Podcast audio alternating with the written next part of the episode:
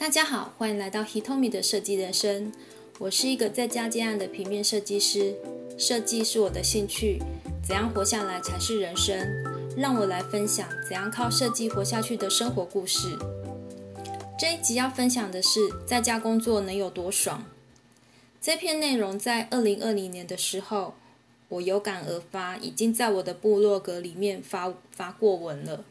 但现在我觉得还是很实用，所以我再度的把内容更新一次，再把它放到 Podcast 跟大家分享。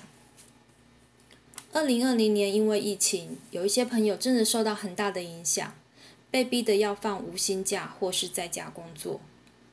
有个在旅行社工上班的朋友，他是首当其冲，因为旅行社真的没生意了，所以公司决定把他们的办公室改装。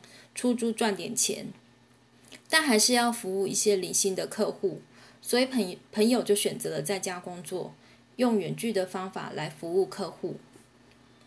朋友一开始觉得可以在家工作好开心哦，但后来发现好像没有那么简单。第一天开始在家工作的时候，他就睡到早上九点，电脑一开就没有心情工作，下午就跑出去了。第二天，他电脑一开头就痛，于是又睡到中午才起床。朋友问我说：“你怎么能做到在家工作的？也太佩服你了。”这时一想，我在家工作的资历也有十年了，可以在家里蹲十年工作，好像是蛮厉害的技能。我不免开心了一下，觉得这个经验似乎可以分享给大家。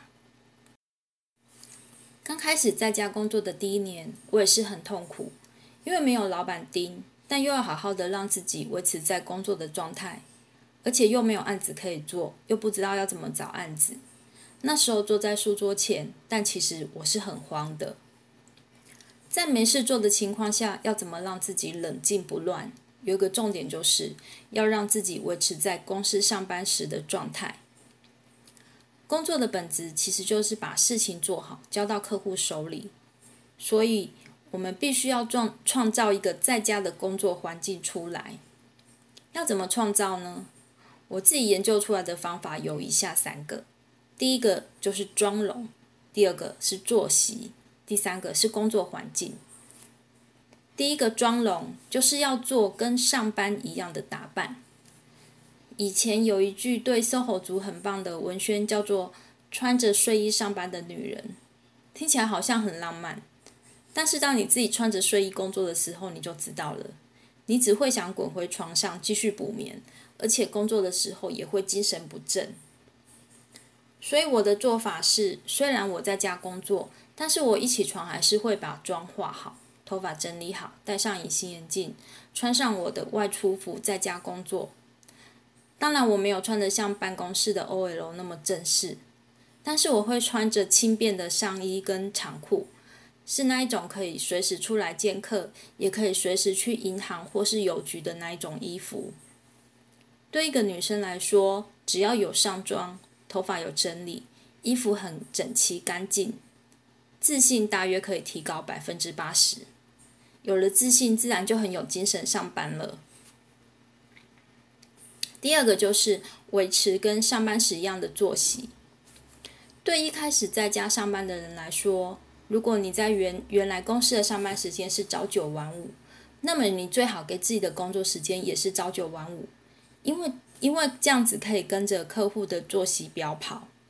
所以我一开始也都设定自己的上下班时间是跟大多数的客户一样，九点上班，六点下班。虽然都不一定能够照这样的作息上下班，但这是一个标准，让客户在这个时间之内一定可以找得到你。而且你自己也会习惯，在这个时间就坐在书桌前工作，时间到了就心安理得离开书桌，解除工作模式。至于运动或是学习进修，就可以安排在上班时间的前后来做，也可以跟家人以及跟朋友的作息配合。所以在家工作的作息时间调整，要跟上班时间是一样的。这是最方便、最容易入手的方法了。第三，就是要有固定的工作空间。对在家工作的人来的人来说呢，很容易被打扰的就是会被家人打扰，而让自己的作息整个乱掉。我记得有听过一句话说，在家写书的人要有关门的勇气，指的就是要有一个固定的工作空间，这个很重要。因为你要让自己从家庭模式进入到工作模式，那个 button 有时很难调整，有时候一乱一乱了作息，乱上网之后就把时间都浪费掉了。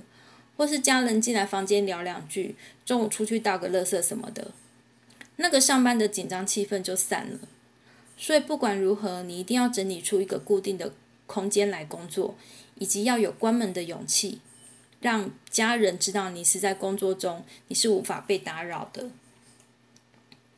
还有呢，如果你要进入一个工作模式模式，也可以有一个固定的上工仪式。像我自己都会在简单的早餐后。泡一杯咖啡，带到电脑桌，把工作环境的灯都打开，亮亮的，播放一个进入工作模式的音乐。像我最近放的是广桥真纪子的《风之歌》，这一首歌我一听就很容易平静。所以大家也都可以找到适合自己的上工仪式，让自己很可以很快的进入工作状态，就像刻意练习似的。可以找到适合自己在家的上班模式之后，应该练习二十一天之后就可以很快上手了。在家工在家上班有很多的好处，比方说可以省下很多的通勤时间，可以让你多睡一点。还有呢，也可以省下一些不必要的人事应酬、不必要的办公室哈拉八卦、不必要的办公室会议，直接用通讯软体直接跟当事人沟通开会等。